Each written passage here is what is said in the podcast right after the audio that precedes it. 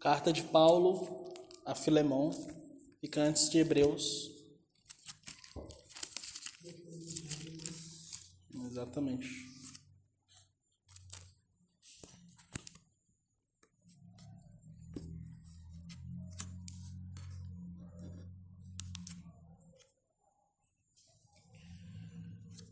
Nós vamos primeiramente começar a nossa as nossas séries de exposições no Novo Testamento com cartas menores, certo? Hoje nós vamos nós vamos estudar Filemão. No próximo sábado nós estudaremos Judas, certo? E uma novidade aqui para vocês é que o irmão Uriel ele vai estar tá aqui lá para o dia 21, mais ou menos, e ele vai estar tá trazendo exposição em segunda e em terceira João. São duas cartas, são as menores cartas, os menores livros da Bíblia, certo? E aí nós vamos continuando após ele. Beleza? Vamos lá. Todos abriram? Eu não vou ler toda a epístola, certo? Eu não vou ler toda ela, a gente vai lendo por pedaços. Conforme a gente for lendo, eu vou explicando e vou trazendo as lições para nós, certo? Vocês sintam-se livres também para perguntar, tá? Como não é um culto solene, né, estamos em um estudo, vocês podem também não entender alguma coisa, não, não ficou claro alguma coisa, vocês podem perguntar, certo? Então vamos lá. Nós, eu tenho uma pergunta para fazer a vocês que é o seguinte: como nós vivemos à luz do Evangelho quando há conflitos? Ou ainda, como reagimos quando vemos dois irmãos em Cristo próximos brigados? O que nós devemos fazer? O que é que nós fazemos em momentos de briga, de conflito, de divergência, de, de disputas dentro da igreja? Nós já tivemos um pouco da noção quando a gente estudou o capítulo 3 de João e vimos que quem deve unir as pessoas, quem deve ter a primazia dentro da igreja é o Senhor Jesus. Certo? Mas como nós particularmente lidamos com conflitos entre duas pessoas da mesma igreja? Ou duas pessoas que eram amigas ou que eram muito próximas e que são próximas da gente e a gente vê elas brigando, discutindo, com desavença, e isso acontece dentro da nossa igreja.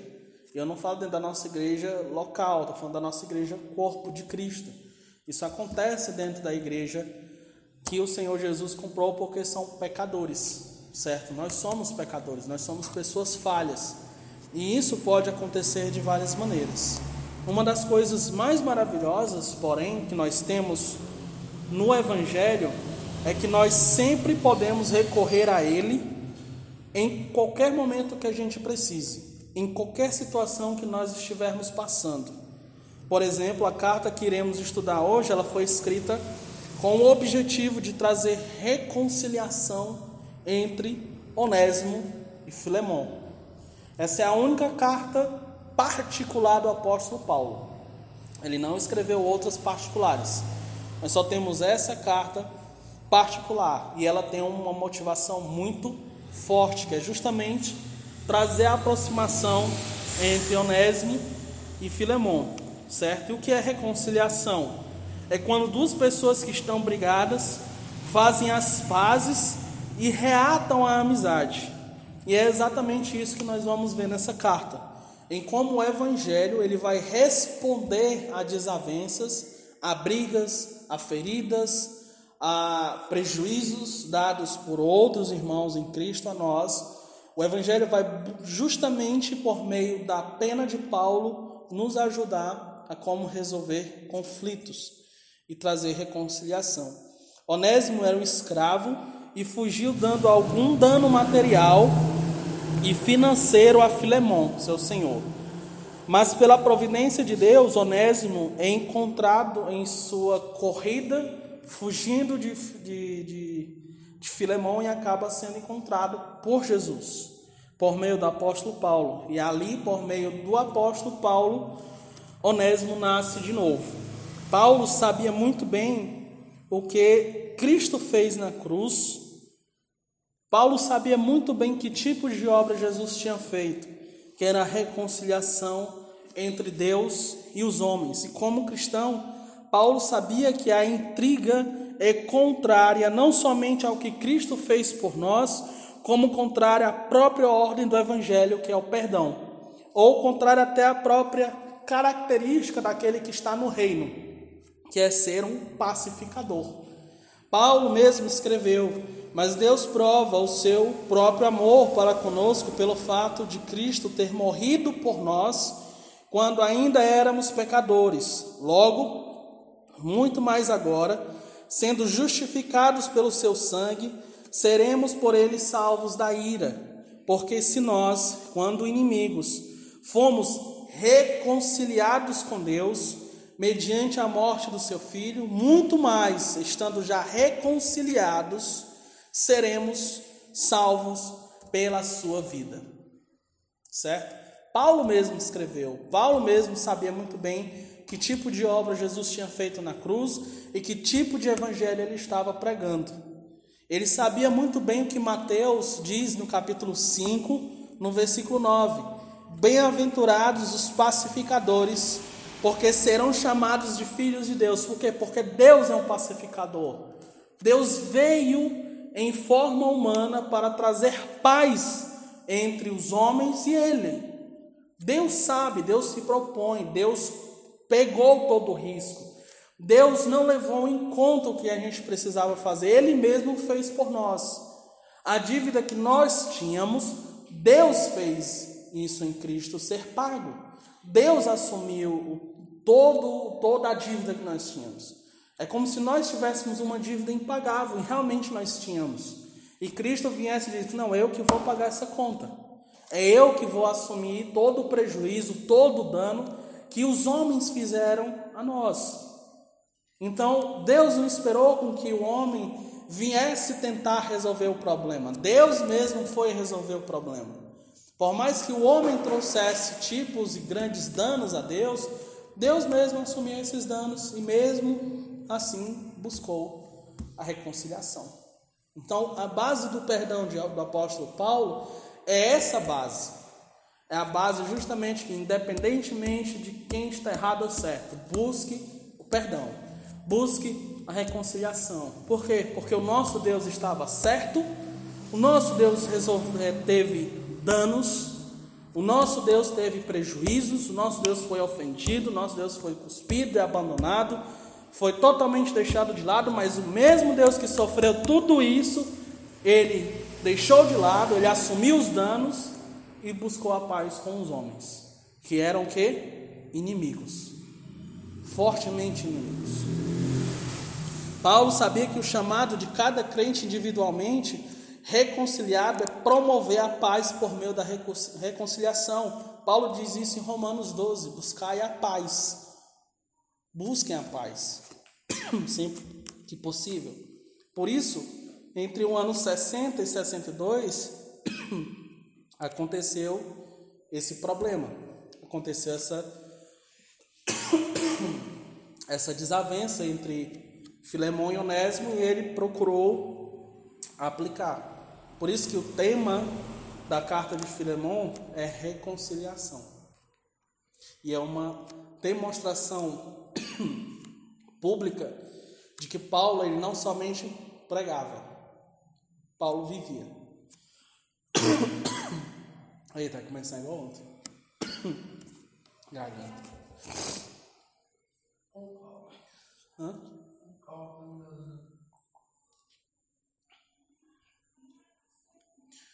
Então Paulo, ele acontece esse dilema, então ele busca a reconciliação. Deus fez questão de colocar essa carta dentro do cânon eu acredito porque ele quer mostrar que tudo aquilo que nós aprendemos do Evangelho, e até mesmo por parte dos apóstolos, eles viviam. Existem implicações práticas do Evangelho. O Evangelho não se trata simplesmente de salvar a alma do homem. O Herman Bavinck, em um de seus livros, diz que Deus também salva o corpo inteiro do homem, salva todos os relacionamentos do homem salva as suas atividades também no mundo do homem.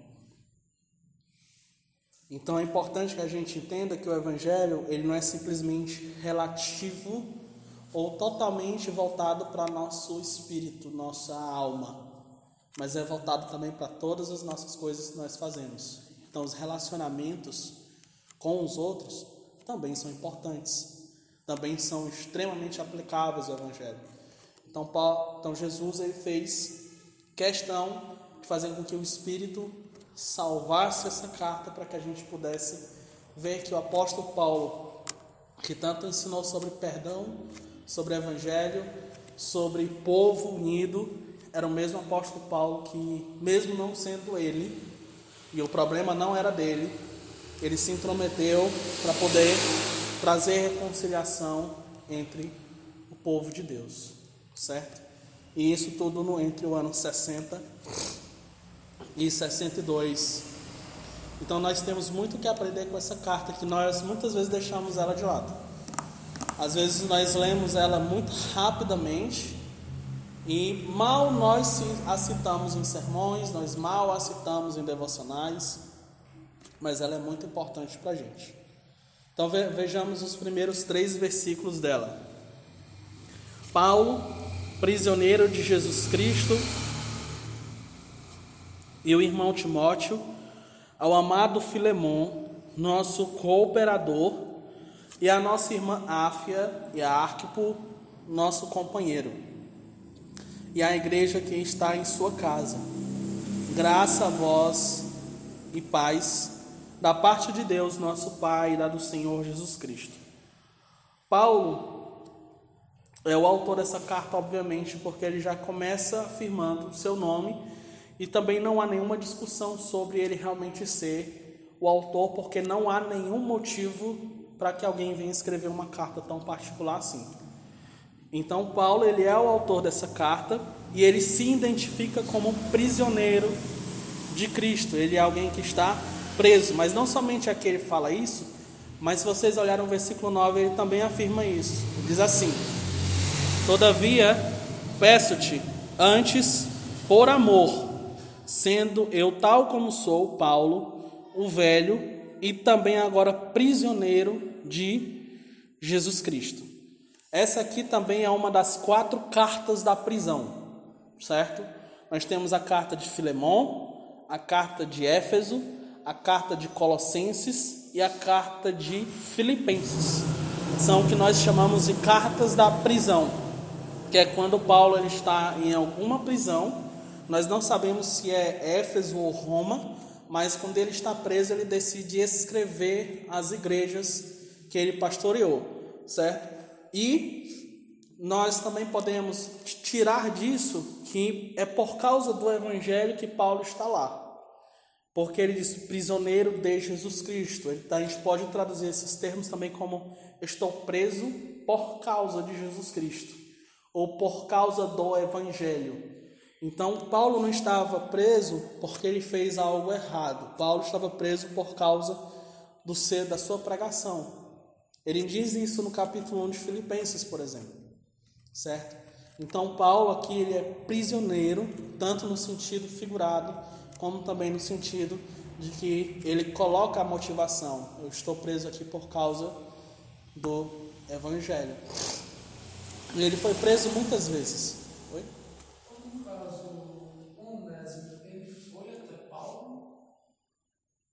Ele fugiu. Se Onésimo fugiu, mas Paulo estava preso. Ele foi até Paulo, visitar Paulo, como é que Paulo fica sabendo? Só fugiu. Só fugiu. Então como é que Paulo manda Onésimo de volta? A gente já, já chega lá. Já chega já, já. A carta ela vai dando algumas explicações. o que é que a gente entende? Quando ele vai começar a escrever isso aqui, ele está preso, provavelmente conheceu Onésimo dentro da prisão certo? Ou em meio a de, umas, de suas pregações. Por quê? Porque Paulo continuava pregando dentro das, das prisões. Se você ler o final de Atos, vocês verão que Paulo continuava confortavelmente ainda pregando, isso na sua primeira prisão. Paulo sofreu várias prisões. E se vocês olharem, por exemplo, para 2 Coríntios capítulo 11, várias prisões. Então Paulo foi preso inúmeras vezes, por isso que a gente não sabe determinar se era em Éfeso ou se Roma, porque ele esteve preso nas duas cidades. Então Paulo, ele provavelmente conhece é, Onésimo quando ele está fugindo, em alguma parte dos momentos que ele está pregando, certo? E aqui nós temos não somente isso, mas nós temos uma característica de Paulo sobre com quem ele estava. Se a gente olhar todas as cartas, Paulo vai sempre dizer que está com alguém praticamente, certo? E aqui ele está especificamente com Timóteo. E aqui vale uma coisa muito interessante que quando Paulo muitas vezes cita Timóteo ou cita também, por exemplo,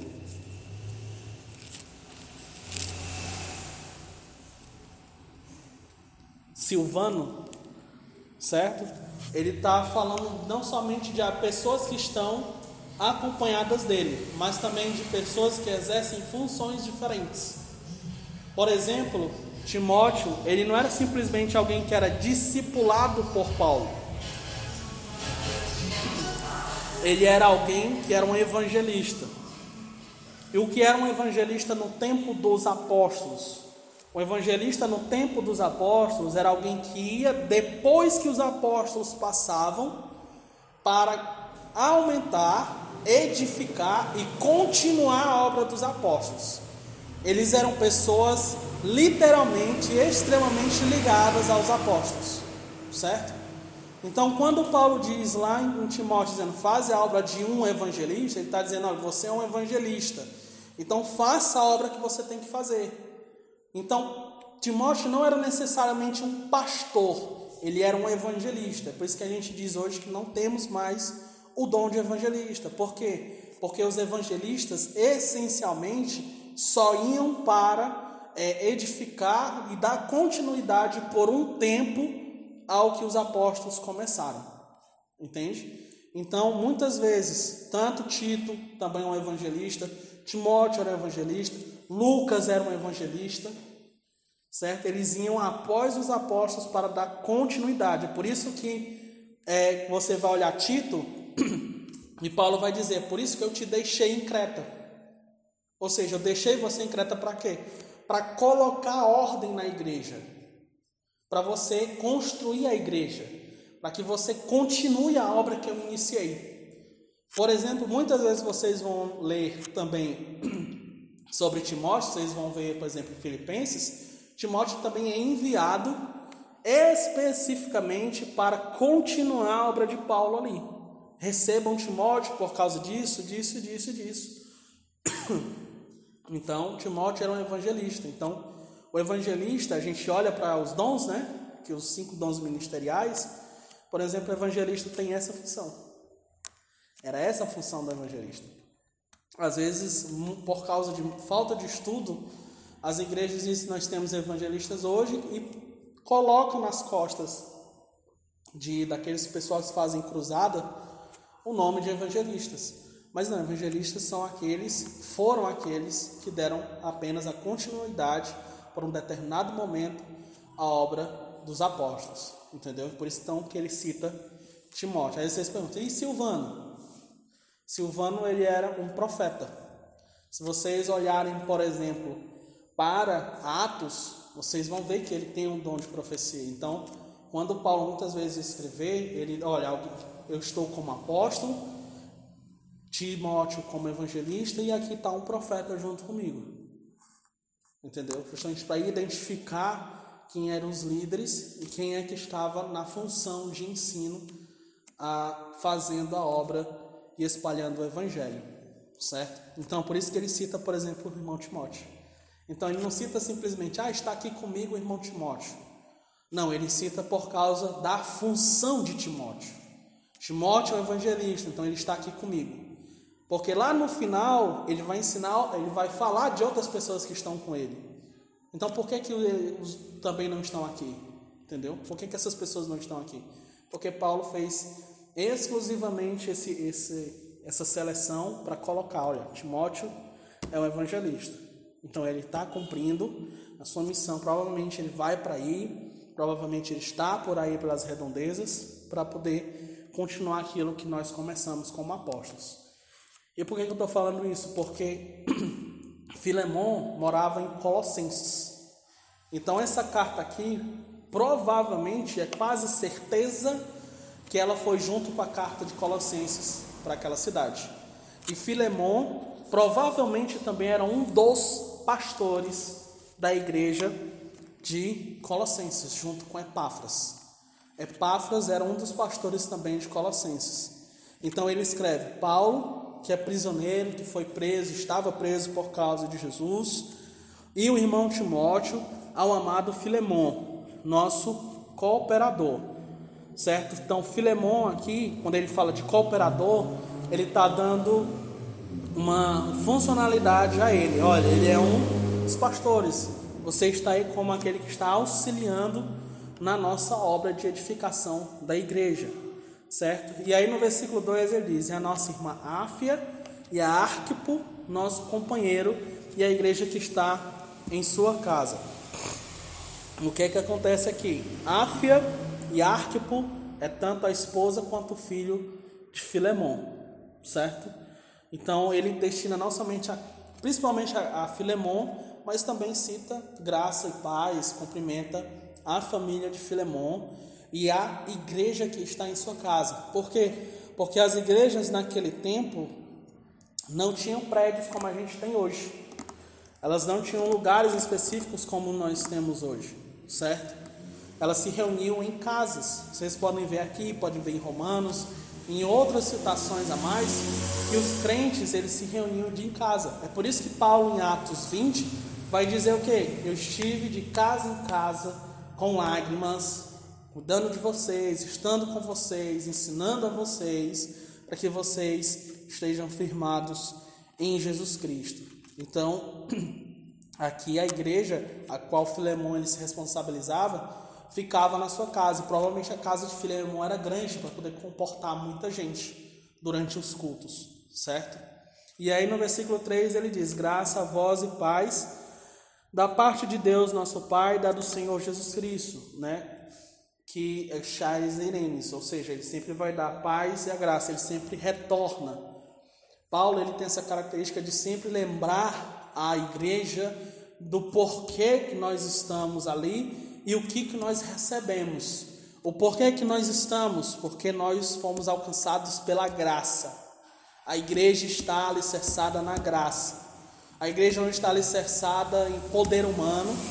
A igreja não está alicerçada na força do braço. A igreja não está alicerçada na vontade, na nossa vontade. A igreja não está alicerçada em como nós somos bons, fortes e defensores da verdade. Não. Paulo sempre destaca graça, porque nós fomos resgatados por pura graça de Deus. Ou seja, nós não merecíamos nada. Deus nos resgatou. Deus simplesmente nos resgatou. E a paz, ou seja, nós recebemos paz com Deus. Nós agora temos um relacionamento com Ele. Por quê? Porque Ele veio buscar essa paz, essa paz. Ele disse: graça a vós e paz da parte de Deus, nosso Pai, e da do Senhor Jesus Cristo. Ou seja, ainda que o Espírito não esteja aqui, e ainda que nós vimos algumas coisas separadas, Paulo sempre diz: olha, nós recebemos tudo isso pelo nosso Deus Trino, Pai, o Filho e o Espírito, certo? E aí eu quero trazer algumas aplicações para vocês, certo? Algumas aplicações bem específicas para nós. Provavelmente a gente não vai concluir toda a carta de, Filipen, de Filemão como eu tinha previsto, mas eu quero trazer algumas aplicações para a gente para que a gente possa encerrar por hoje, possa orar, para que a gente possa dedicar um tempo melhor à oração, certo? Mas vamos lá, a primeira aplicação que eu quero trazer aqui para vocês hoje é que o Evangelho sempre nos promete a perseguição. Entendam que aqui, quando Paulo está dizendo prisioneiro de Jesus Cristo, ele não está falando simplesmente para dizer, gente, eu sou um preso de Jesus Cristo e está escrevendo a vocês. Não, Paulo jamais faz isso. Paulo sempre escreve com uma motivação: se pôr como exemplo, se pôr como aquele que É para as pessoas olharem, é para as pessoas imitarem, ou é para as pessoas se motivarem a continuar. Paulo diz em Filipenses capítulo 1 que suas prisões estavam motivando outras pessoas a pregar com mais coragem. Mas ao mesmo tempo estavam motivando outras pessoas a pregarem por pura desgraça, por pura perversão do, do, do coração, pensando que por pregarem mais o Evangelho, estavam acrescentando, por exemplo, mais condenação nas costas do apóstolo Paulo. Mas ao acabar, ele diz assim: pouco importa. Se eles estão pregando o Evangelho de forma autêntica, que continuem pregando, que continuem anunciando. Por quê? Porque ele sabia o que Deus estava fazendo. Ele sabia que o fato dele estar preso era por um motivo. As aflições de Paulo sempre, sempre redundaram em alguma coisa para a igreja. E aqui nós temos logo o primeiro exemplo, quando ele diz: Olha, eu sou prisioneiro de Cristo. Então ele quer dizer duas coisas essencialmente: vai acontecer problemas, como aconteceu com ele. Ele era alguém muito dinheiro, ele era alguém de fama, ele era alguém que tinha intelectualidade absurdamente alta, era alguém que tinha é, é, nascimento, tinha nascimento não, ele tinha é, parte dele era romana, então ele tinha direitos romanos e ao mesmo tempo tinha direitos judeus, dos judeus. Então Paulo ele não era simplesmente um homem como nós, comum, era um homem de alto escalão. E ele diz: Olha, eu sou prisioneiro de Cristo, eu estou aqui, eu fui preso. Acontece coisas ruins com a gente. Acontece coisas ruins que a gente não gosta. Paulo não gostava de estar preso. Paulo às vezes se esquivava da prisão.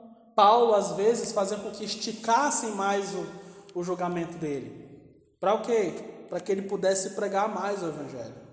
E aqui nós aprendemos uma segunda coisa por causa de Cristo, por causa de Jesus. O Evangelho nos ensina, vamos abrir em Mateus, capítulo 5, versículo 10 ao 12.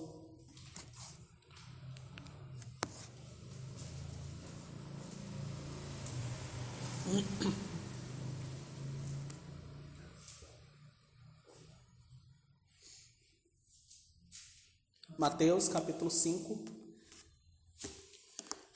versículo 10 ao 12. Amém? Diz assim: Bem-aventurados os perseguidos por causa da justiça, porque deles é o reino dos céus. Bem-aventurados são vocês quando por minha causa os insultarem e os perseguirem, e metindo, disserem todo mal contra vocês. Alegrem-se e exultem, porque é grande a sua recompensa nos céus, pois assim perseguiram os profetas que viveram antes de vocês. E aqui eu quero destacar algumas coisas. A palavra bem-aventurado significa feliz. Feliz. Ele diz: Feliz aqueles que são perseguidos, feliz aqueles que são presos, feliz aqueles que são rejeitados, Felizes aqueles que são apedrejados, felizes aqueles que são mortos por causa do Evangelho, como Paulo, como Estevão, como Tiago, como todos os apóstolos sofreram de perseguição. Felizes e percebam que nenhum deles reclamava. Se você olhar a história de nenhum deles, você vai ver que uma das pessoas mais alegres é o apóstolo Paulo na prisão. Leia, por exemplo, a epístola de, de Paulo aos Filipenses. É considerada como uma carta da alegria. Ele está preso. E ele está preso. Ele não tem dinheiro. Ele está sem totalmente uma fonte. Ele está preso, mas está alegre, dizendo: alegrem-se, alegrem-se. Eu estou dizendo para vocês: alegrem-se de novo. Todos eles eram alegres. Pedro era um covarde. Pedro era um covarde falastrão. Mas quando ele vê o Cristo ressurreto, Pedro muda. Pedro é outra pessoa. Pedro agora estava discursando para muitas e inumeráveis pessoas. Pedro tinha negado para uma pessoa quem era Jesus, sobre o seu relacionamento com Jesus. Pedro agora estava diante de várias pessoas. Pedro é espancado por causa de Jesus e diz: Vamos nos alegrar, porque nós estamos sofrendo por causa de Jesus. O apóstolo João, o livro de Apocalipse é das da, dos escritos, dos livros bíblicos mais lindos que tem. Onde é que estava João? Estava preso na ilha de Patmos por causa do seu nome, por causa do Evangelho. O Apocalipse trata da, do governo do Cordeiro, da volta do Cordeiro, de como o Cordeiro vence todas as coisas Desde o ano, desde o ano que ele subiu às alturas, ele vem pisando os seus inimigos. Mas onde é que estava João? João estava preso. João cai extasiado. João impactado pela visão de Jesus. Esses homens estavam alegres por causa de suas perseguições, por causa da justiça 1 Pedro diz que nós deveríamos ser oprimidos, sermos rechaçados, sermos jogados de lado, não por sermos ladrões, não por praticarmos alguma justiça, mas por causa da nossa identificação com o caráter de Jesus, em sermos iguais a Jesus. Jesus destaca: olha, felizes são os perseguidos por causa da justiça, por causa de sua prática por causa da sua obediência a Deus. Paulo não estava aqui prisioneiro, por exemplo, por causa ele estava jogando bila errado e acertou a, a, a janela de alguém, ou porque roubou alguma coisa, porque traficou alguma coisa, ou qualquer coisa é ruim. Paulo estava preso por causa de Jesus, por causa do Evangelho de Jesus. E ele diz: Bem-aventurados são vocês quando por minha causa os insultarem, os perseguirem, e mentindo disserem todo mal. Foi o que fizeram com Paulo. E se você prestando bem Atos, foi exatamente isso aqui que fizeram com Paulo. Paulo mesmo diz em Timóteo, 1 Timóteo diz assim: Deus me fez um exemplo para o seu povo. Deus me fez um exemplo para o seu povo, desde o meu, desde o meu resgate. E nós vemos aqui que Paulo foi preso por causa da justiça, por causa de Jesus Cristo, por causa do Evangelho.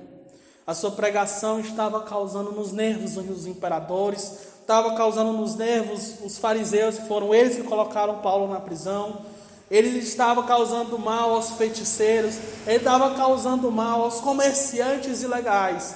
A pregação do Evangelho incomoda as pessoas. Ela desestabiliza as pessoas. Ela é uma ameaça aos governantes.